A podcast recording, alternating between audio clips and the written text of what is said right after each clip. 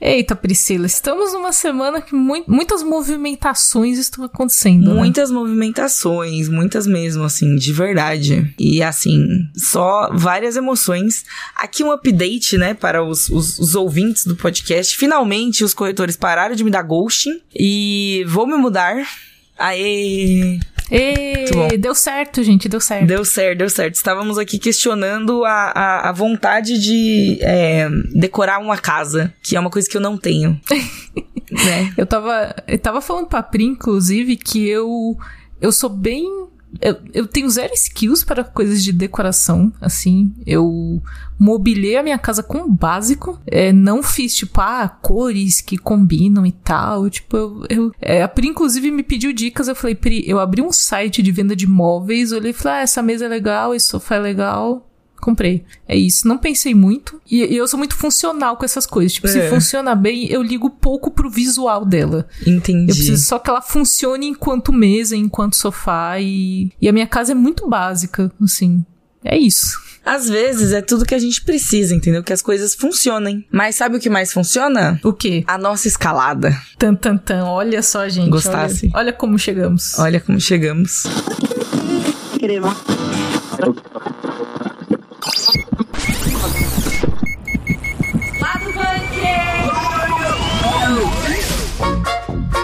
Vamos começar falando sobre um dos filmes mais citados nas redes sociais nos últimos dias, que é Madame Teia. Trouxemos aqui um convidado especialíssimo para falar coisas e pra gente entender o que, que aconteceu. O que, que tá acontecendo, exatamente. Também vamos falar aqui de X-Men 97, que é essa série animada que chegou aí, mal chegou, e eu já tô assim empolgada querendo saber mais sobre ela. E contaremos tudo que sabemos, inclusive, sobre ela no bloco. Ainda dentro do tema Marvel, porque essa semana foi muito Marvel das ideias. Temos a confirmação do elenco do novo Quarteto Fantástico e assim, está um elenco que está deixando a gente subindo pelas paredes. Vamos explicar, vamos elaborar. E encerrando o programa, vamos falar sobre ele, sim, o magnânimo, o inigualável, o primeiro jogo da Jovem Nerd, o Huff Gunner. Está chegando aí. Tainá jogou, vai falar com a gente. Ih, já dei spoiler do, do, do, participante, mas assim, né, gente? É isso. É isso. A week ago, I spent my life racing against time. Gente, nós tivemos um fenômeno é, às avessas que aconteceu aí nas últimas semanas, porque eu, eu estou usando essa frase em todos os momentos, que é só se fala dela, só se fala da Madame Teia, esse filme lindíssimo aí da Sony, do universo do Homem-Aranha. E pra gente tirar essa aranha do meio da sala logo no começo do podcast, trouxemos hum. aqui Gabriel Ávila. Oi, Gabes. Olá. Oi, Gabes. Este filme que nem Gabriel conseguiu defender. Não, ainda eu acho incrível que, assim, toda a minha lore aqui no lado do banco é que eu sou animado, eu sou feliz, não sei o quê. E esse ano até aqui, vocês estão me trazendo para falar de tragédia, tá foda? a gente tá tentando. É o ano, é o ano do Gabriel Reverso. Exato. Mas Gabes, Gabes foi, assim, o nosso tributo nessa jornada de Madame Teia. Foi lá assistir na cabine de imprensa para que todos nós não precisemos assistir Madame Teia. e Gabe, e aí? O que aconteceu? O que, que, que aconteceu nesse filme? Difícil colocar em palavras, porque assim, Madame Teia, só um pequeno contexto, né, para caso alguém esteja boiando, é mais um desses filmes em que a Sony faz com base em personagens do universo do Homem-Aranha, mas sem o Homem-Aranha. Teve Venom, teve Morbius, vai ter Craven e agora a gente tá tendo aqui, sendo agraciado com Madame Teia, que, assim, que filme horroroso. Não, e, e, assim, você foi falando assim, foi ficando progressivamente mais, é, me, me causando sentimentos, assim, progressivamente mais, assim, tipo, nossa, esse filme, nossa, esse filme, nossa, esse filme, entendeu? Tipo, crescente, assim, sabe? Não, total, e, e é meio meio que isso, assim, porque com o retrospecto do estúdio, assim, da Sony, quando anunciam um negócio tipo Madame Teia, que com todo respeito é uma personagem bem obscura dos quadrinhos, assim, é, aparece até em algumas sagas, tal, aqui e ali, mas, tipo, não lembro de ter um gibi próprio, sabe? Não é uma puta personagem, tipo, pô, da hora. Mas assim, é aquela coisa, né? Pra uma adaptação, você às vezes não tem essa importância no gibi, no filme pode, né, dar uma mexida, não sei o que, e não, assim, tomaram, a, sei lá, os piores caminhos possíveis, porque basicamente sobre o que, que se trata o Madame Teia? Ele conta a história da, vamos dizer, a Madame Teia, né, que é a Cassandra Webb, que tem uma origem ali no Desculpa, nascimento dela. É que ela se chama Madame Teia é e se chama Cassandra Webb, tipo... Entendeu? Não, mas é Webb com dois Bs, então não Sim, tem nada a ver. Não é não é teia. Sabe? Não, é, É outra, outra coisa. coisa. Nada a ver. O- o Outra Como coisa. seria a tradução desse sobrenome dela em português, né? Tipo, É. Teia. Sei lá, um teia com dois A, sabe? Teia. Teia, sabe? É tipo Desculpa, eu só tive- T-E-E-Y-A, né? Tipo, teia. É, eu só tive um momento, gente. Desculpa te atrapalhar, Gabs. Pode continuar. Não, mas assim, é que eu vou explicar e vai ficar mais bizarro, porque assim, basicamente conta a história, a origem dessa personagem, que no passado, é, basicamente a mãe dela tava pesquisando sobre aranhas, porque né, estamos no universo do Homem-Aranha, galera, vamos, não vamos nos esquecer. E aí acontece uma parada, e aí ela nasce ali meio ligada a um povo que tem meio que poderes aracnídeos, não sei o que, e você fica, hum... E aí, no futuro, ela já adulta em Nova York, vivendo a vida dela, esses poderes, ela sofre um acidente, e esses poderes meio que ativam, assim. E qual que é o poder dela? Ela consegue ter visões do futuro e, né, como todo filme de origem, ela não sabe exatamente como que são esses poderes, como controlar, como que vem e tal. E no meio disso tudo, do outro lado, a gente tem um vilão que também ganhou poderes meio que de formas parecidas com ela, só que o cara tem visões de que vão matar ele no futuro, e aí ele quer impedir isso. E aí essas duas tramas meio que se juntam num filme que é uma zona absoluta. Assim, ele é bizarro do começo ao fim. Nos primeiros minutos você já, você já vê que você fala, mano, peraí. Porque toda essa lore, toda essa mitologia aí de pessoas aranhas na floresta do Peru já é bizarro. Já é muito bizarro. Tipo, é além de ser mirabolante, porque assim, beleza, é um filme de fantasia, né? Super-herói, ninguém quer que seja é, realista, não um documentário nem nada. Mas assim, é tão forçado, sabe? Tipo, você bate o olho e fala, ah, tá, entendi. Eles vão querer ligar com Homem-Aranha, né? Putz. O ponto. Aí volta pra ela pro presente e aí tem, sabe, tem muita coisa do trailer que é alucinação, sabe? Que é um negócio que vai estar no filme por cinco minutos e eles vendendo o filme com isso. Mano, é bizarro. E conforme ele avança, ele vai ficando mais absurdo, mais absurdo. Você fala, mano, eu não acredito que alguém deu dinheiro pra esse filme acontecer, sabe? O ponto, na verdade, não é nem assim. Pra mim, a questão das, das bizarrices de história e tal, inclusive essa, essa tiraçãozinha de sarro com o nome dela, isso é algo que vem dos quadrinhos. Então, os quadrinhos são muito bizarros mesmo e vão pra caminhos mirabolantes também. Mas o ponto que me pegou das coisas que eu vi é que ele é um filme mal executado enquanto filme. Então, Sim. ele é mal editado em termos de, de lógica de corte de cena, né? A gente teve algumas cenas que viralizaram nas redes sociais assim, que a gente tem um- uma lógica de eixo de câmera ali pra você dar continuidade na ação de um personagem pra não causar estranheza. Então, se o personagem ele tá indo pra um lado, na cena seguinte ele tem que dar a continuidade desse lado que ele tá andando. E aí tem um corte que ela tá de um lado e ela aparece do outro. E, e quando você vê isso, você fala, nossa, é um, é um erro técnico. Para além de, da história ser esquisita, ele é tecnicamente mal executado. Gabe falou muito que ele é Totalmente. muito mal escrito também, em termos Muito de mal escrito. diálogo, de você dar uma personalidade para aqueles personagens que você tá apresentando. Então, assim, além de tudo, além de, tipo, de, de ser mirabolante pra caramba, é mal feito. É, é, tipo, mal entregue, assim, sabe? De alguém, como o Gabe falou, de você assistir esse filme pronto e falar, não, tá bom, pode mandar pro cinema desse jeito mesmo que tá show. Exato, exato. É, é muito bizarro, assim, porque isso que a Ká falou é muito doido que ele acontece numa visão, essa questão desse de câmera e tal. E é muito. Você consegue pegar no ar, assim, como eles fizeram o bagulho meio mal executado e disfarçaram como o poder dela, tá ligado? Porque ela tem a visão, não é uma visão clara, né? No começo, pelo menos. É uma parada meio tudo acontecendo ao mesmo tempo e tal, não sei o quê. Só que assim, dá pra você mostrar isso de uma forma que não seja horrível de assistir, tá ligado? Eu tô colocando muita culpa da tragédia no roteiro, porque é a base ali e não tinha muito o que fazer. É, partindo de uma base tão fraca, assim. Você vai assistir o- o- as cenas, os diálogos são absurdos. Eu tenho certeza que nenhum ser humano conversa como os personagens desse filme, tá ligado? Meu Deus. E ele é bizarro até pra um filme de super-herói, assim, porque, sei lá, uns 15 anos com a Marvel aí, a gente já se acostumou com certos conceitos que Hollywood aproveitou e falou: não, agora a gente vai fazer e é só assim. Beleza. Só que aí, tipo, o Madame Teia prepara algumas dessas coisas que você espera no filme de super-herói e simplesmente não faz. Por exemplo, eles, eles ficam cozinhando que eles vão citar o nome de um personagem super importante o filme Ah, inteiro é. e simplesmente não, Não, e, e acontece. tem, tem piadinhas. Tá pseudo-piadinhas internas com personagens que a gente conhece, do tipo, ah, tem ali um personagem que aí ela fala que ele vai ter zero responsabilidades. E a gente tá falando do universo do Homem-Aranha que grandes poderes vêm com grandes responsabilidades. E aí, e aí tipo, Sabe? você vê o diálogo e fala, nossa, gente, ou foi escrito pelo Uau. Twitter, foi escrito pelo Twitter numa mistura com chat GPT, assim. É assim o roteiro desse filme. É doideira, assim. E aí, só que aí que tá, pra mim ele deu a volta, sabe? Aquilo que a gente sempre fala. Ah, o Gabriel vai defender, gente. Você estava esperando bom. o Gabriel defender Madame, é lógico, Madame né? Teia. Está chegando aí, ó. Ia chegar nesse momento. momento. Eu vi que você quase falou Madame Feia, Madame hein, Camila? Madame Feia.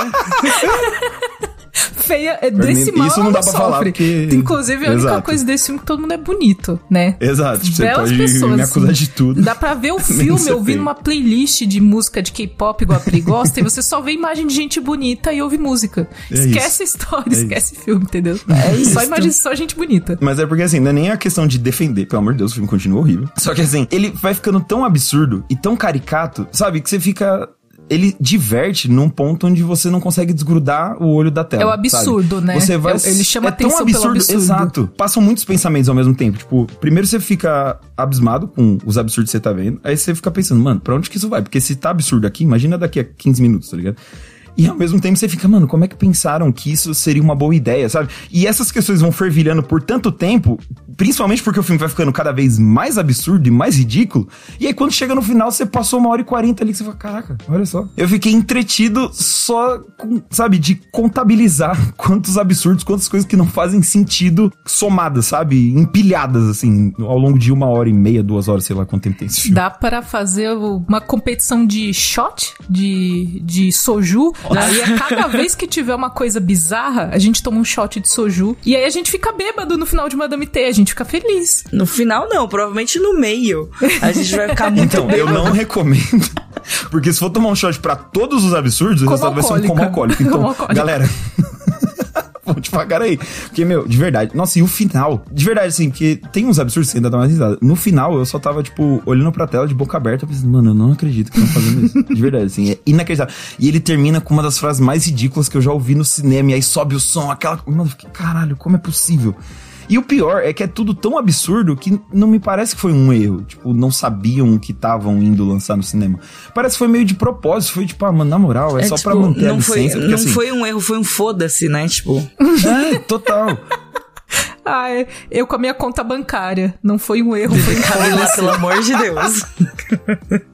Desculpa. É que eu achei boa a frase, eu achei boa a frase. Pode continuar, Gabe. É isso, é Pode isso. continuar, Gabe. Reflexão. Reflexão. Mas é porque, assim, o, a Sony, ela é dona dos direitos cinematográficos do Homem-Aranha, personagem, e tudo que, né, envolve ele. Só que a, eles têm que lançar um filme do Homem-Aranha, do Homem-Aranha Verso, digamos assim, a cada X tempo e para não perder a licença. E nesse caso parece que foi muito meio isso assim, tipo, ó, a gente tá preso a perder a licença, faz aí qualquer coisa só para ficar com nós de qualquer jeito. Só que mesmo essa teoria não faz tanto sentido quando você para pra pensar que ano passado teve Aranha Verso, que sim, é da Sony, bizarro. E esse ano vão ter três filmes desse universo, que é o Craven, o Madame Teia e o Venom 3. Nossa senhora, então, Gabriel. Sabe? Termina o filme. De verdade, ele não faz sentido. O futuro é nebuloso. O futuro é nebuloso pro, pro, é. Nossa, a, pro aranha É maluquice, aí. assim. Exato. Nebuloso não, aparentemente ele é triste só, né? Só que aí eu, eu, eu acredito ainda que ele tem esse poder de te entreter, porque ao mesmo, ao mesmo tempo ele. Muitas das coisas que estão ali, dá para ver que os envolvidos não estavam se levando a sério, sabe? Tem uma hora em que claramente direção, elenco, falou, mano, isso aqui tá ridículo, vamos lá, sabe? Então, tipo assim, dá pra, dá pra se divertir, sabe? Eu acho que é diferente de um Morbius da vida, que é ruim do mesmo jeito, só que se levando muito a sério, achando que tá sendo muito da hora. Aí, aí não dá pra rir junto. Madame T, eu acho que de um jeito muito bizarro e peculiar, ele te chama pra rir junto da, da tragédia que tá acontecendo, sabe? Discord, acho que não foi isso não. Mas, tudo bem. é, se você quiser ler, ler por escrito aí a, a crítica do game de Madame Teia, tá aqui na descrição do episódio também. E é isso, gente. Assim, vão por sua conta e risco. É só isso que eu tenho a dizer no final desse bloco. Ai, chegando aquela época do ano, aquela época em que colocamos nossos pijamas, preparamos um lanchinho e ficamos a postos, porque está chegando ela, a nossa querida, aguardada e esperada live do Oscar. Uh, live do Oscar. Live uh. do Oscar. Já tá rolando um aquecimento, inclusive, ó, para você que está escutando aqui o lado bunker, então, já tem um aquecimento rolando do lado bunker. Então fique ligado que a gente tá soltando alguns episódios especiais toda quinta-feira. Está saindo aqui neste mesmo feed uma edição especial deste podcast do lado bunker para comentar os indicados, para falar das categorias técnicas, das animações, tudo do nosso jeitinho especial e querido que vocês já conhecem e gostam. A gente espera. Exatamente, Pri. Tudo isso vai culminar ali na live do Oscar, que terá algumas surpresas. A gente não pode falar tudo ainda, mas eu posso garantir que teremos participações especiais desde o tapete vermelho para ver ali os famosos chegando na premiação, as roupas, os casais, tudo, todas essas coisas que a gente gosta de ficar ali fofocandinho sobre antes da premiação. Lembrando aqui que a transmissão vai rolar no YouTube do Jovem Nerd na noite do dia 10 de março. Então você pode acessar o link que tá aqui na descrição e já ativar o sininho para garantir que você vai estar tá lá na hora que começar e para acompanhar tudo com a gente. Eu, inclusive, já tô aqui com roupa de Ikea. Estou aqui já a caráter, né? de pijama, óbvio, aqui esperando Exatamente. e esperando meu grande momento de brilhar, porque eu adoro pijama. É isto.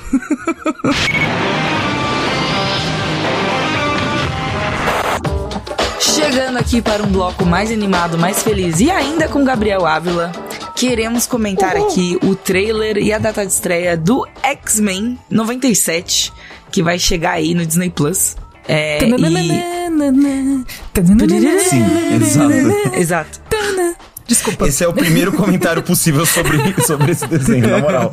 Exatamente. Eu, eu confesso que eu sou do, da turma do X-Men Evolution, mas o X-Men 97 ele é muito, muito querido e ele é muito, muito assim, tipo, tá chegando, porra, sabe? Tipo. Não, e, e é sempre, a gente ficou anos com a Disney falando vai ter o X-Men 97, sei lá, acho que desde que adquiriu os direitos da Fox, mas a gente não tinha trailer, imagem, data, nada. Aí chegou assim, ó, já já tá aí, hein? E a gente tá tipo, o quê? Por que, que vocês seguraram isso? Meu Deus! Ah! Sabe? Foi, foi um momento muito loucura na internet semana passada. Tipo, do nada, você tá ali de boa, de repente, pá, um trailer de X-Men 97. Você fica, meu Deus do céu, socorro, o que está acontecendo? Nossa, e tá todo mundo bonito, tá todo mundo pegável. Aquele magneto no final. Olha, gente gente. Sinceramente. Camila. Magneto cabeludo, do nada. Muito Derry da parte dele. Mas o Magneto é um Derry, Magneto é um Derry. Ele é pai de todos os, os mutantes que não são do, do, Xavier lá. Ele é. Ele abraça todos. E até alguns do Xavier, viu? Vai ter um pouquinho esse lado aí. Uma galera que, que fica meio. Hum, não, porque pelo menos nos quadrinhos tem rolam uns, uns momentos onde ele assume mesmo Uh, os X-Men se tornam meio que chefe ali. Ah, tá. Eu achei que ele assumia ser um e... Dério. Achei que ele. ah, não, não, não. Ah, isso aí sim, sempre, deixa. o Magneto, ele é, ele é muito atrativo em. Ele é muito atrativo. Ele atrai muitas coisas, de fato. ele é magnético, o Magnito. Esse trailer, eu, eu fiquei impressionado, porque assim, é um negócio que a gente quer ver, óbvio. Eu gosto muito da animação original. Eu lembro de molequinho, foi uma das primeiras coisas que eu vi de super-herói, foi o desenho passando na TV e tal. Então tem um carinho nostálgico muito grande, só que aí fica muito nessa, né? Pô, até que ponto é nostalgia, até que ponto o negócio era bom mesmo e tal. Meu, foi preciso um trailer, sabe? Eles meio que fazendo a retrospectiva do final do desenho original, subir a musiquinha e mostrar o que vem de novo, que eu falei, não, beleza, eu tô vendido, sabe? Me dá três temporadas desse desenho agora. Lança logo. Pode mandar. Ah, inclusive essa de lançar logo, mas assim, estamos a apenas um mês do lançamento do X-Men 97 Exatamente. na Disney Plus. Vai sair no dia 20 de março, ou seja, real, um mês. É, tá perto até, pô. Tá da hora, é isso. Como a Camila falou, depois de tanto tempo em que a gente ficou esperando, né, sair um, uma migalha de novidade, sabe? Porque tudo que saía eram, tipo, sei lá, eles mostravam uma foto em alguma Comic Con da vida, e aí a galera tirava foto do que eles mostraram e vazava na internet. Mas oficialmente, pouquíssima coisa, sabe? Começou a sair quando, sei lá, agora que eles estão lançando boneco, aí tem uma imagem oficial, sabe? Do Wolverine, que é a do boneco. Um monte de coisa picadinha assim, só que aí quando vem o trailer e, e, o golpe da nostalgia vem com os dois pés no peito, você entende por que, que guardaram para fazer isso, sabe? Para mim funcionou demais, assim. Todos os, os, É porque é um trailer muito inicial, ele é meio que uma colagem, né, de várias cenas ali, mas tudo que foi mostrado, pô, a cena que tá o Wolverine correndo e o Gambit usa o poder para meio que recarregar as garras dele, e a garra do Wolverine começa a brilhar como se fosse a carta do Gambit, meu Deus, sabe? Só foram cinco segundos mais felizes da minha semana, assim, sabe? E eles estão é, é apostando é toda a comunicação nessa parte de nostalgia tipo, cartaz é como se fosse algumas fitas VHS numa estante, o começo do trailer é com uma cena da animação antiga também. Então eu sinto que é muito abracinho, né, pra gente que tá um pouco é. Órfão de X-Men, porque esse desenho, inclusive, para mim, o que eu lembrava muito é que eu achava ele muito parecido com o design das HQs dos anos 90. Meu irmão uhum. tem uma uhum. coleção gigantesca de quadrinhos dos X-Men. É, é, o quadrinho que ele mais colecionou, então a minha casa era repleta de quadrinhos dos X-Men e eu lembro muito de achar visualmente parecido e de trazer essas histórias em que o Ciclope também se torna o líder da equipe. Que é uma coisa muito legal uhum. dos quadrinhos, que é uma coisa que a gente ainda não viu tanto assim nos live actions, porque o James Marsden faz um Ciclope nos, nos live action de X-Men muito bostão, assim. É bostão. Ciclope é meu, meu X-Men favorito, mas eu entendo todo mundo que odeia porque o cinema fez uma propaganda horrorosa, sabe? Pelo cinema, é um personagem ridículo. Exato, porque ele, ele é um, tipo, Steve Rogers, kind of, tipo, bom moço, assim, mas ele não é trouxa, entendeu?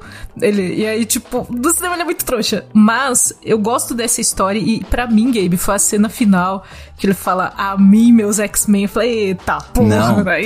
É o Avante, é o Avante Vingadores dos Mutantes, gente. Vocês não estão entendendo o que tá acontecendo aqui. Gostei, Exato. gostei muito.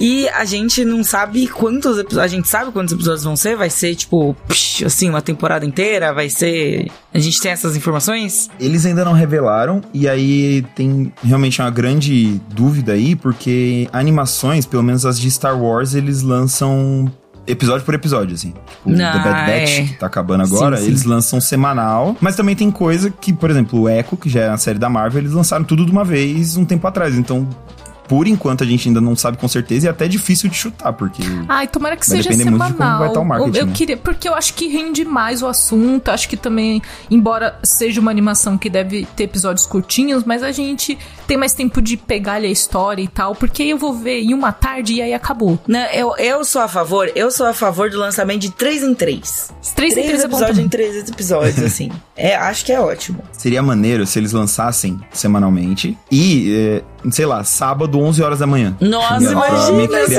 o, o hábito. Ai, e aí a é nostalgia ser completa mesmo, assim, sabe? Acordar e assistir. É, nossa, perfeito. Nossa, eu vou fazer um achocolatado, assim, Isso, aqui tomar, nós temos sabe? um grupo, a gente falando de encher a cara de soju no, no, no bloco passado, e nesse aqui a gente já tá, tipo, tomando nosso nosso chocolatinho de manhã. Chocolatinho de manhã ali, ah, o é. pão com margarina, aquele pão francês amanhecido é com né? margarina. É isso, gente. É o equilíbrio. Madame Teia de hoje é, né, a gente tem que afogar as mágoas na cachaça. e, o, e, os X-Men de ontem, que a gente ainda tinha sonhos e era feliz, aí é com chocolatinho. Faz sentido, faz é sentido. Olha só, eu gostei que são os três órfãos aqui de TV Globinho, né? Tipo, é, sábado sim. animado, sabe? Sim. Enfim, mas é isso, gente. Isso é tudo que temos sobre X-Men 97 por enquanto. Fiquem de olho lá no site, a gente vai ter mais informações, a gente vai atualizar vocês todos com tudo que a gente for descobrindo aí sobre a série, tudo que foi sendo divulgado sobre essa série animada que está chegando aí no dia 20 de março. Os Quatro Fantásticos, com Reed Richards, Sue Richards, John Scott e Ben Gwynn. Gente, nesse podcast nós já falamos sobre um Daddy, então agora a gente vai eu falar tinha certeza, sobre... Eu tinha certeza absoluta. Nunca duvidei, Camila. Parabéns, muito obrigada. Obrigada. Eu sou eu uma pessoa muito sempre... óbvia. Boa eu introdução. Sempre, eu sempre posso confiar em você, assim, sério, de verdade. Muito obrigada. Eu sou uma pessoa muito óbvia nos meus gostos. E agora a gente tem que falar sobre o Daddy primordial, que começou toda essa história porque tivemos a confirmação também, muito Marvel coisas nessa última semana, do novo elenco de Quarteto Fantástico e Pedro Pascal vai ser o senhor fucking fantástico. Eu tô assim. Ah! Com esse É o elenco. sonho de princesa Disney, isso daí. É literalmente princesa Disney, né? Porque é Marvel, Disney, tá tudo ali. Uma coisa que eu ia comentar, que foi muito legal, é que eles divulgaram o pôster. Tipo, geralmente faz-se, sei lá como que divulga essa, essa porcaria e tal. Mas dessa vez eles divulgaram no dia dos namorados, no Valentine's Day, né? No dia dos namorados, o dia dos namorados deles, né? Sim. O, o Jetson Valentim aí, 14 de fevereiro, divulgaram uma imagem, um pôster com o quarteto. Tipo, assim, tipo, ah, oi, gente, bom dia. Acordei aqui, como amo todos vocês, em vez de dar chocolate, vou dar aqui o elenco de Quarteto Fantástico. Foi mais ou menos isso que aconteceu. Exato. Uma arte muito bonita, já com é, os quatro atores caracterizados ali, então a gente já vê um pouco de como vai ser o uniforme, também numa pegada meio retrô. Gabes, Ai, WandaVision, que saudade de você. Então, é aí é que, que mora o detalhe, assim, porque a primeira coisa que me chamou muita atenção foi justamente isso. Ao invés de tentar fazer, sei lá, Quarteto Fantástico, modernoso e tal, pro dia de hoje, tipo, eles puxaram totalmente a, a estética anos 60, que né, a época onde os em que os personagens foram criados nas HQs, então faz todo sentido. E, e eu achei muito, muito maneiro como tá tudo no lugar ali, sabe? É, o traje, dá pra ver que é meio uniforme, mas ao mesmo tempo parece ser meio agasalho que eles vão comprar pão, tá ligado? Você tem coisa, mas ali pra, pra lembrar quem que é o ator, em cima tem um quadro do Ben já de astronauta, sabe? Tem o Herbie, mano, o Herbie, o robozinho do, do Quarteto Fantástico, porra, tá ali, Não sabe? sei eu... quem é o Herbie, mas parece ser amado. Não sei ele, quem é, sim, mas ele é tipo um robozinho, ele parece um pet, a gente parece já ama querido, ele. Parece querido, Conheço pouco, já considero paca, Exatamente, sabe? nessa, assim. na, 100% a energia de Orkut, de tipo, mal conheço, já considero pacas. Exato. E aí tem um twist, porque é, toda essa estética anos 60, a primeira coisa que a gente pensa dentro do universo Marvel, é claro, é WandaVision. E o diretor desse filme dirigiu o episódio de WandaVision. Ai, me diz que ele dirigiu os primeiros episódios de WandaVision, me diz que foram os do começo. Ah, eu não sei exatamente quais. Pô, é, se, eu torço pra que porque, sejam. porque, é, então. Porque assim, de verdade, verdade eu preciso dizer isso aqui. Não sei se é o efeito Pedro Pascal, tá? Pode ser. Mas essa é a primeira vez em, sei lá, muitos anos que eu fico minimamente empolgada com uma coisa da Marvel, né? Quer dizer, eu preciso pensar melhor. Pode ser que eu esteja falando besteira. Mas eu fiquei muito empolgada. Eu gostei muito, assim, sabe? Tipo, eu fiquei tipo, olha que legal. O jeito que eles divulgaram isso, muito legal. Né? Assim, essa estética é muito legal. Eu pensei em WandaVision, pô, gostei muito de WandaVision no começo, né? Então eu fiquei tipo, hum, hum, hum, hum, sabe? Estou muito nessa energia, assim. Eu acho que justamente por, por ser o Quarteto Fantástico, eu acho que merecia. Porque eu acho que um pouco desse sentimento que a gente tá de fazer festa e caramba 4. É porque o quarteto é muito importante. Eles estão na mão da Marvel há muito tempo. E até agora eles não fizeram nada, só deram, né, uma diquinha aqui, um outro negócio ali, mas, né, eles em si aparecendo Pois ainda é. não aconteceu. E até, e até curioso, porque, tipo, o Quarteto Fantástico era um nome que, no- na minha cabeça, no meu coração, era muito mais forte que alguns dos outros que eles trouxeram à tona nos últimos anos, assim, pra, tipo, você fala, pra fazer filme solo e tudo mais, sabe? Não sei. Será que é por isso?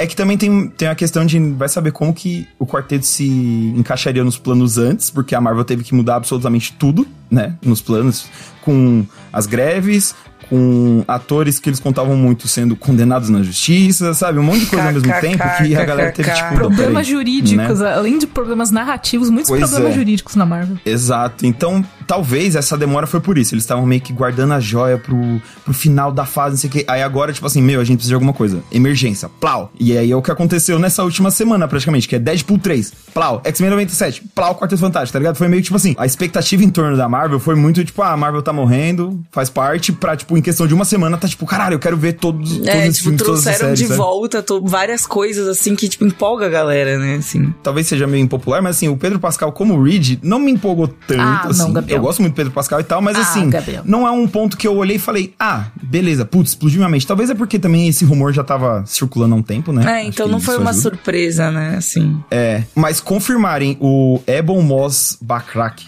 nem sei se fala assim, como coisa, pra mim foi tipo, falei, beleza, esse filme vai dar certo, tá ligado? É, quem assistiu The Bear, ou O Urso, que ele é o primo Rich, tipo, ele, pra mim, ele é perfeito pro, pro bem, assim, sabe? Ele é um cara que, ele consegue ser, tipo, um babaca que você quer socar ao mesmo tempo que você quer abraçar e tornar seu melhor amigo, sabe assim? Exatamente. Então, Real- juntou realmente, eles dois... isso daí é uma dualidade que poucas pessoas são capazes de evocar na, na galera, né? Exato. E, e o Ben é meio isso, né? E só completando o elenco, que a gente nem citou, tamanha a nossa empolgação com Pedro Pascal, a Vanessa Kirby vai ser a Mulher Invisível, a Sue Storm, e o Joseph Quinn, que é de Stranger Things, vai ser o Tocha Humana. Então, assim... Esse daí, quatro- esse daí eu tô assim, ó, bons. querendo ver. Como que vai ser esse Joseph Quinn de, de Ele, tocha? como que é Parece. o nome do cara que ele fez no Stranger Things? Eu esqueci, gente. Não é o Ed? É o Ed. É o O Ed, Ed. isso. Então, assim, gente, tem, uma notícia pros fãs do Stranger Things, tá? Uma notícia pro professor: vai assistir filme da Marvel sim, vai assistir Não, Quarteto e- Fantástico. É Não, e outra coisa, Ed não vai voltar, né, gente? Ah, é. Não... Porra, Camila. Desculpa, mas assim, o spoiler mas foi é. dado pela Marvel. No momento que ele foi confirmado em quarteto, gente, thoughts and prayers novamente para Ed em Stranger Things, porque não, não deve estar acontecendo. Mas alguém achou que ele ia voltar? Eu As pessoas acham, Priscila. Ah, As pessoas estão procurando. O, o, Instagram de Stranger Things posta meia coisa, as pessoas estão vendo cartaz lá no fundo para ver se tem alguma dica do Ed. O Ed, o Ed, o Ed, o Ed. Cadê o Ed? Vira e mexe, os criadores te, respondem em entrevistas, tipo, não, gente, ele morreu. Faz, sabe, tipo, faz cinco meses que eles estão respondendo não, a mesma e, coisa. E eu acho muito... Do tanto que a galera não tá acreditando, e sabe? eu acho Aí muito surreal. É, eu acho muito surreal isso que, tipo, é um personagem que ficou muito querido, né? Assim, pela galera de, de Stranger Things. Eu gostei, eu gostava dele também. Eu assisti ali os episódios e, e gostava dele também. Então, pô, sei lá, entendo. Mas. Mas é, realmente, agora vocês falando assim, não vai voltar mesmo, não, né? Mas eu gosto da ideia que o Ed, para mim, ele tem uma energia meio Johnny Storm, sabe? Então, quando ele foi confirmado como Tosh Humano, eu falei, hum, eu gostei dessa escalação. Porque essa coisa meio meio anárquica, meio doidão, meio não sigo as regras, assim, o Johnny Storm é muito esse esse equilíbrio lá na equipe do quarteto, que é uma família muito certinha, entre aspas, e o Johnny é o cara doidão da história, sabe? Ele é o equilíbrio desequilibrado. Ele é, tipo, a metade caótica, né? Exato, pra, pra balança não ficar só do tipo, ai, todo mundo certinho, a Storm. O Senhor Fantástico, gente, ele é, assim, o cara mais, mais sapatentes que vocês possam imaginar, entendeu? Mas eu acho, falando até sobre essa escalação do Pedro Pascal, que existe um ponto que o Pedro Pascal, ele vai ser o Pedro Pascal. sabe? Então. Eu acho que ele vai trazer um, um Essa um que é a parte latino. que não me... Ah, mas aí você tá sendo preciosista de quadrinho, Gabriel. Aí eu vou brigar com você. Não, não, não é exatamente não é preciosista. É eu que entendo, eu acho... Eu entendo. O Gabes nem falou ainda, Saca? mas eu concordo com ele já. É, é que, tipo assim, é justamente isso. Na minha cabeça vai ser meio isso. Eles vão colocar o Reed, Daddy, pra todo mundo, tipo, ficar suspirando e falar: caramba, olha só, é que, que é, cara sim, da hora é... e tal. E o Reed, ele é meio ele é um nerd. ele é um nerdão. Tá ele então... é o cara. E ele, inclusive, nos quadrinhos, ele é um dos caras mais inteligentes, porque ele é, ele é o nerd que ele nem sabe como chegar na sua Storm, assim. E isso tem muito nos filmes antigos, inclusive. E, tipo, ele não é um cara pegador, ele é nerdão. Ele é o Leonard do Big Bang Theory, sabe? Um ele... grande desafio pro Pedro Pascal se mostrar como não, ator. Então, não pegar, não, é, não, não exalar sex appeal. Era que eu ia chegar, que às vezes eu tô aqui julgando pelo que a gente já tá vendo o Pedro Pascal fazendo nas outras coisas, e às vezes ele chega lá e traz uma parada totalmente diferente. É que, para mim, num primeiro momento, eu acho que o carisma dele não é exatamente o carisma do Reed. Só que aí, esse tipo de coisa pode mudar, sabe? No cara sentar ali, dependendo do que o roteiro vai dar pro personagem fazer também. É, é a junção de um monte de coisa, mas é, foi meio. De primeira, foi, foi, o único que me bateu meio. Hum. E o Joseph Quinn, que honestamente eu não vi Stranger Things, então eu não, não ah. consigo opinar se, se é uma boa. mas assim. Capaz de opinar. Não sou capaz de opinar. e a Vanessa Kirby, mano, quando confirmou a Vanessa Kirby de mulher. Quando começaram os rumores, na verdade, eu pensei, mano, seria muito louco, mas nem a pau. Acho que ela não vai, não pô, é bom demais pra ser verdade, tá ligado? E aí quando confirmou que era verdade mesmo, pô, acertadíssimo, porque ela, por Missão Impossível, a gente vê esses lados que eu acho que são muito importantes pra Sud, tipo assim, ela é boa pra ação e ela, tipo, ela é elegante, tá ligado? Ela rouba a cena. Ah, não tem uma sim. cena em que ela tá em Missão Impossível que você não consegue, que você consegue olhar pra outra coisa que não seja ela, sabe assim? Então, juntou essas duas coisas pra uma das partes mais importantes do quarteto, pô, sei lá, não tem como não empolgar, sabe? Promissor. Eu estou empolgada, cara. Eu estou empolgada. Eu gostei da vibe do pôster, do cartaz que divulgaram. Eu gostei que foi Dia dos Namorados. Eu gostei que tá na paleta trans, assim, de cores, inclusive. Uhum. Que é o azul, o rosa e o uhum. branco ali, pá. Meio pastel, Eu gostei. Né? Meio pastel, é. Tipo, eu gostei. Eu gostei. Eu estou empolgada, porém em moderação. Empolgada com moderação. Mas só um. Como a gente já tá se encaminhando pra finalizar esse bloco, só um efeito colateral do quarteto finalmente tá tomando forma é que agora todo mundo tá dando declaração que adoraria ser o Doutor Destino. Ah. Todo mundo, todo mundo. Você pesquisar no Google, Doutor Destino vai ter uns três ou quatro atores diferentes falando que adorariam. O Mads Mikkelsen já falou, sabe? Então, assim, tá, tá sendo muito engraçado essa Guerra Fria ali nos bastidores. Se, se, colocar o Mads Mikkelsen encontra o Pedro Pascal. Isso que eu ia falar, Priscila. Priscila, eu Não, seria a gente absurdo, vai seria muito implodir, bom. eu e você no gente vai- cinema. Gente, o lado do bunker, ele, ele acaba se colocar os dois juntos contra. Acaba o lado do bunker, que vai, A vai gente ter, vai não vai ter ter Camila mais, entendeu? A gente vai fazer uma edição especial somente reagindo e vocês vão ter que ouvir aí a gente reagindo. É isso. O programa inteiro vai ser no pitch, tipo, meu Deus do céu!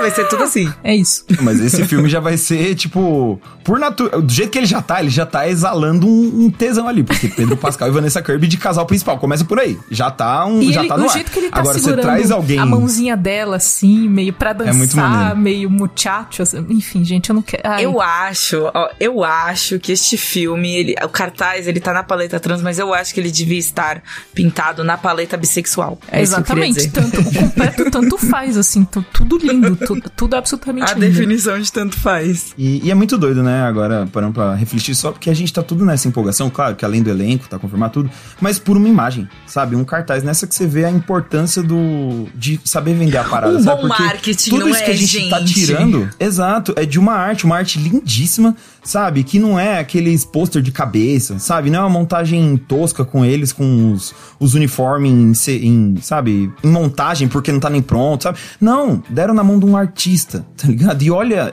o que isso de- gerou, tá ligado? Então, pô, é, parabéns pra por, pela primeira vez em muito tempo, fazer um marketing da hora, sabe? Porque com uma imagem a gente já tá aqui, sabe? Exato. Porque é o quarteto, tem que fazer direito, sabe? Eu acho que todo esse lance meio retrô, classicão, é, eu espero que o filme em si siga essa estética, porque eu acho que o quarteto é isso, sabe? Eles são, é sci-fi, é super-herói, é claro, mas tem ali um, esse componente meio, sabe? A família, que- um negócio meio classicão, porque eles foram meio que os primeiros, sabe? Tem que ter uma pitadinha de cafonice. O ponto do quarteto Sim. é que não é pra pesar a mão na cafonice, mas eles também não podem ser muito modernos.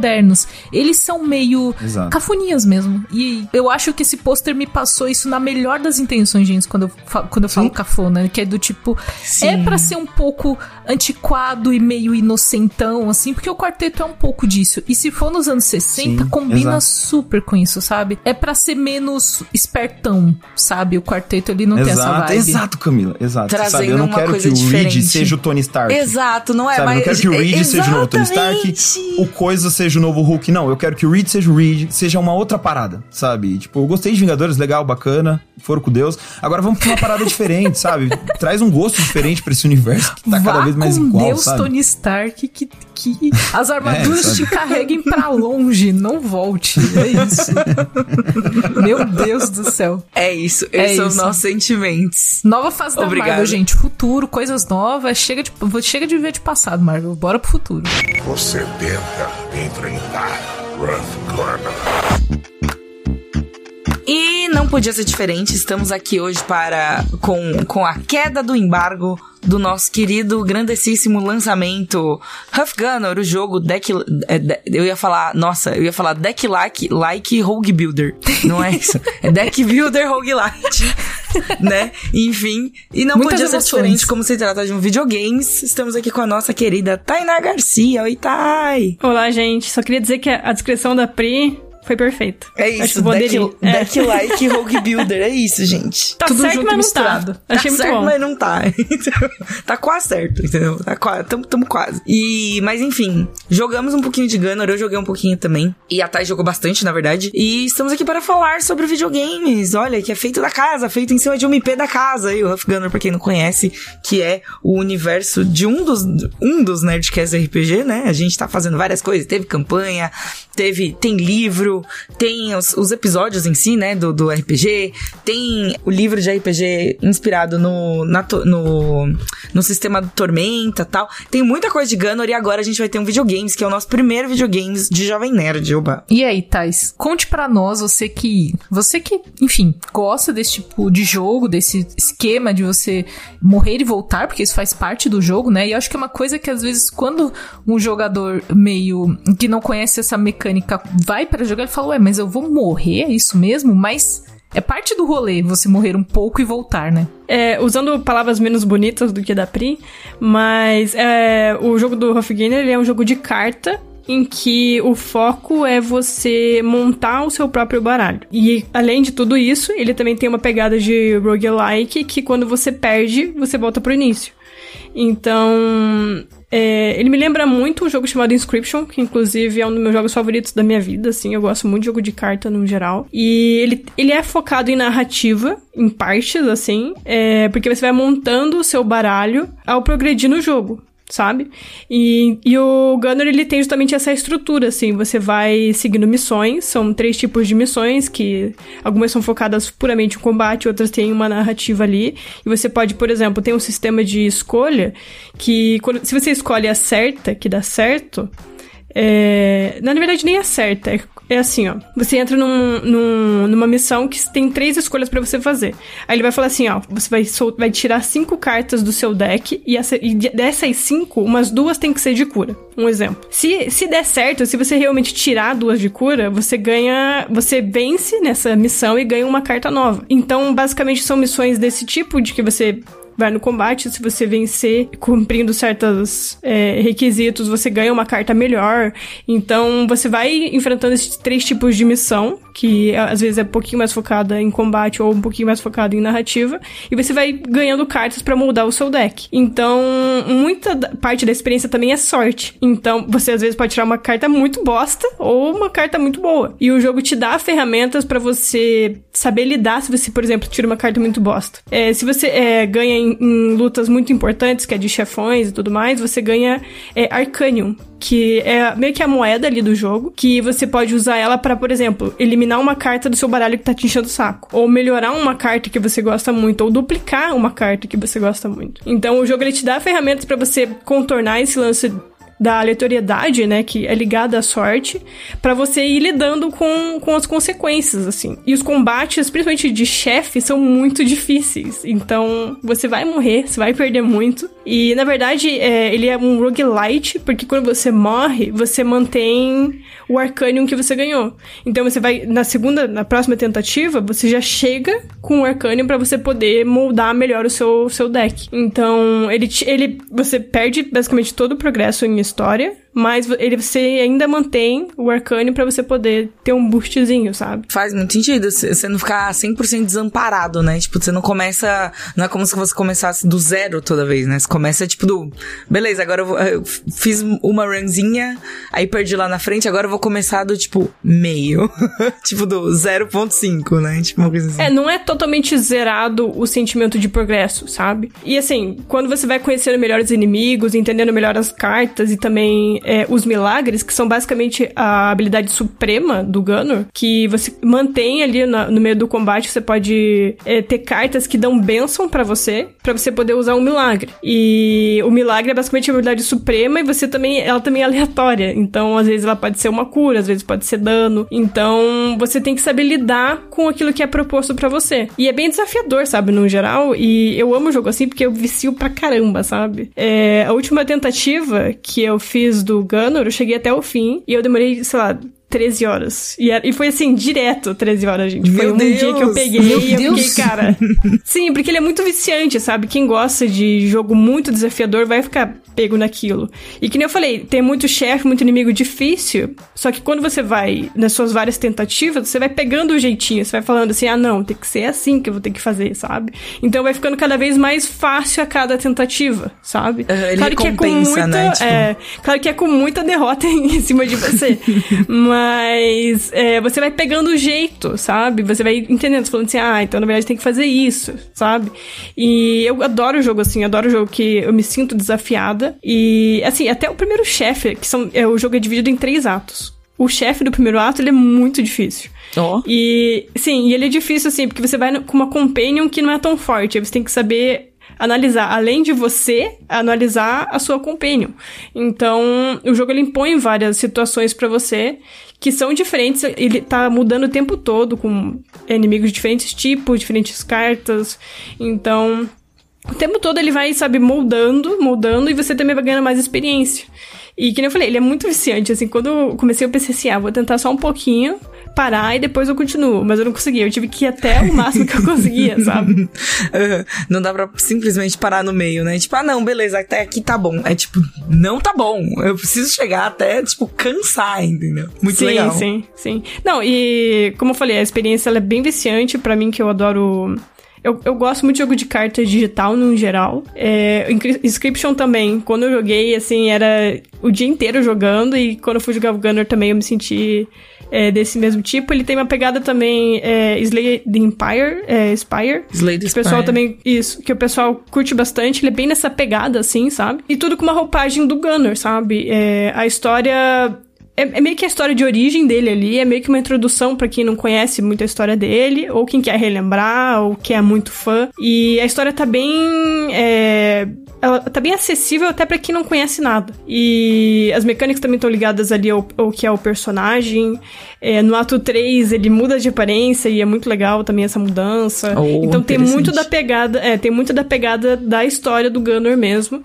E se você não sabe nada, nada de Gunner, vai na fé, assim, porque que é uma excelente introdução, sabe? Eu ia perguntar justamente isso, tipo, como é o começo da história, né? Tipo, ali o, o, o background, né? Como que é? Eu esqueci a palavra. Mas é tipo a prequel, né? Da história que a gente vê, já que os Nerdcasts RPGs passam bem, bem lá no futuro, né? Tipo, eles, Gunner não tá mais vivo, né? E você tá literalmente jogando com Gunner.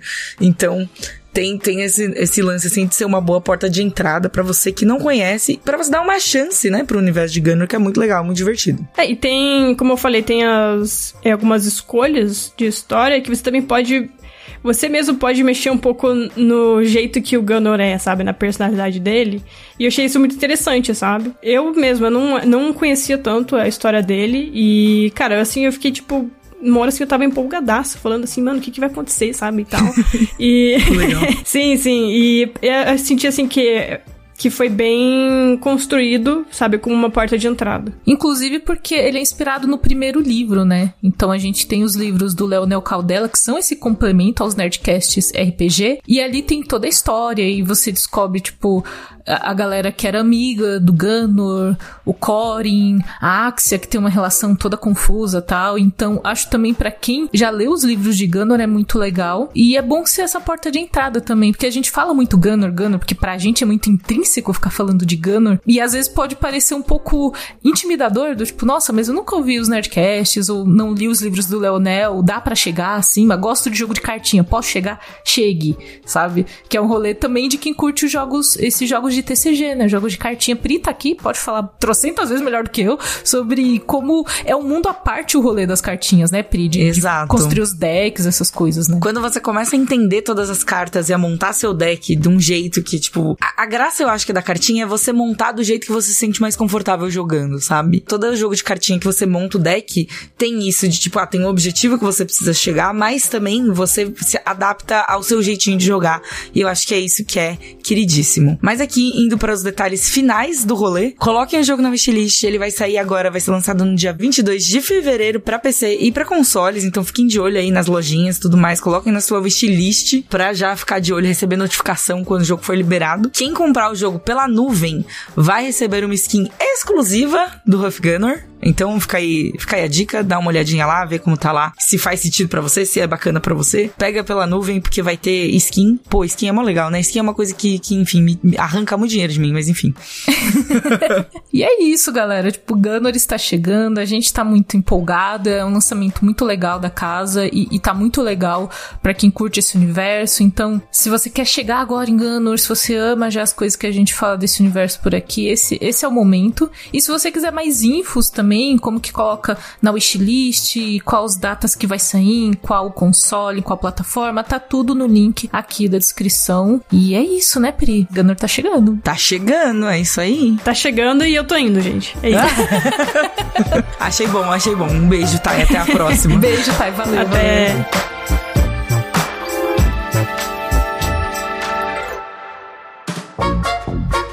Eu estou tentando impedir a Maia de pisar no teclado. Ah! Ouvinte do lado bunker, esse já é o encerramento do programa desta semana. Pri está, assim, num, numa movimentação movimentosa e a Maia está se movimentando muito também durante a gravação desse cast. Exatamente, vocês não ouviram, provavelmente, talvez vocês tenham escutado, mas ela acordou, tava aqui tocando terror, pisou no teclado. É, eu tava, eu até tirei, quando eu vi que ela tava chegando perto, assim, eu até tirei da página, né, dos programas que a gente usa para gravar tal, porque ela adora pisar nas coisas e ela deu um pisaço no, no teclado. Com certeza teria destruído a gravação, teria implodido a gravação se eu não tivesse trocado a tela assim a tempo. Mas existe um momento, Pri, que eu sinto que todo mundo que tem gatos em casa começa a fazer um exercício mental de prever o movimento do gato e já se antecipar ao gato para um, um desastre não acontecer. Exatamente, é o famoso, a gente calcula, né, o desastre. Eu gosto muito do, Camila, desde que a gente falou, desde que a gente fez aquele episódio de crise planejada, a minha vida mudou, porque assim, eu percebi que várias coisas na minha vida são crises planejadas, sabe? Não dá para evitar, mas dá para você se adaptar ao que vai acontecer. Por exemplo, é possível evitar que a Maia suba na mesa? Não, mas é evitável que ela pise no teclado. É então... evitável que ela feche coisas quando ela pisa no teclado. Também não é evitável é, impedir ela de pisar no teclado, entendeu? Mas eu consigo evitar ela destruir coisas. Eu deixo aberto, tipo, um Word, sei lá, uma, uma coisa aleatória assim, e daí ela pode pisar à vontade que não vai é, destruir nada. Deixar aberto assim um pente pra só ver o que a Maia vai desenhar. É, imagina, teclado, nossa, assim. seria incrível. E aí você vende as artes da Maia e mobília a sua casa. É. Olha só, pô, tudo se pô, todas as todas as soluções em uma coisa só. Eu queria muito, e aí aqui é só, né, um, um, um, outro, uma outra vertente disso que eu queria muito fazer um Instagram pra Maia, porque ela é um gato muito engraçado. Ela é um gato muito, muito peculiar nas coisas que ela faz, né? Ela gosta de água, ela gosta de subir na TV e ficar equilibrada em cima da TV. Meu Deus. É, sim, exatamente. Então, eu acho que seria. Vivendo perigosamente com a Maia. Exato. Seria mais ou menos essa pegada, né? Maia radical. Gostaria de compartilhar as peripécias dela com o mundo, mas toda vez que eu pego uma. Ela, é, ela não gosta de câmera, entendeu? Toda vez que eu pego o celular para filmar ela fazendo qualquer coisa, ela para. Imediatamente. Ela para. Mas tem muito pet que é desse jeito, assim, porque eles não gostam que nem que você encare o que ele tá fazendo, aponte alguma coisa. Você tem que aprender. Aí é uma outra skin, que é do pai de pet Instagramável, que é você aprender a gravar o gato sem perceber. É, Meio verdade. na surdina, assim. Mas tipo... eu não tipo sou muito. Eu não sou uma pessoa muito discreta, Camila. Não sei se você já percebeu. É. não, não sei se você já percebeu, mas não sou uma pessoa muito discreta. E a Maia, ela já está comigo há muitos anos para saber o que eu tô fazendo. para perceber quando eu estou aprontando alguma coisa também. Ela, o ponto todo é isso, sabe? Eu sei quando ela tá aprontando, mas ela também sabe quando eu tô aprontando alguma coisa. É uma, é uma relação de troca. É aí, uma né? relação de troca, é uma relação de troca, assim. Somos muito alinhadas, né, Maia? Podia mandar um oi. Oh! Eu ouvi. Vai, Maia. Mais? Tem mais Maia? Ela tá aqui ainda. Eu tô vendo se ela quer falar. Quer falar, Maia? Fala. É isso. É isso. E com este recado, nós encerramos o programa hoje. Palavras profundas de Maia. Maia, Maia compartilhando sua sabedoria com a gente, seus ensinamentos. É isso. É isso, gente. Semana que vem tem mais programa. Talvez não tenhamos Maia na semana que vem, porque. Talvez não. Mas estaremos aqui. Isso que é importante. Sempre haverá um lado bunker na semana seguinte. A menos que o Mads Mikkelsen entre pro elenco de Quarteto Fantástico, aí eu não garanto nada. É, é exatamente. aí vai. Gente, eu vou estar tá fazendo outras coisas.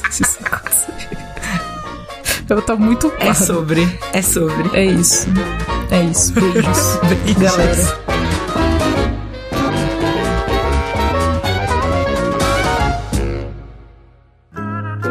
Programa editado por Doug Bezerra. Thank you.